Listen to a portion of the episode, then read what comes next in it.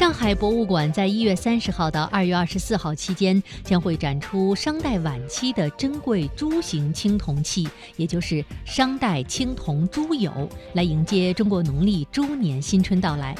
俑是一种中国古代的酒器，在商代和西周时期盛行，外观上大部分为圆形或椭圆形，底部有足，雕有精美纹饰。常见的俑多为鸟兽形状，而猪作为俑的造型非常少见。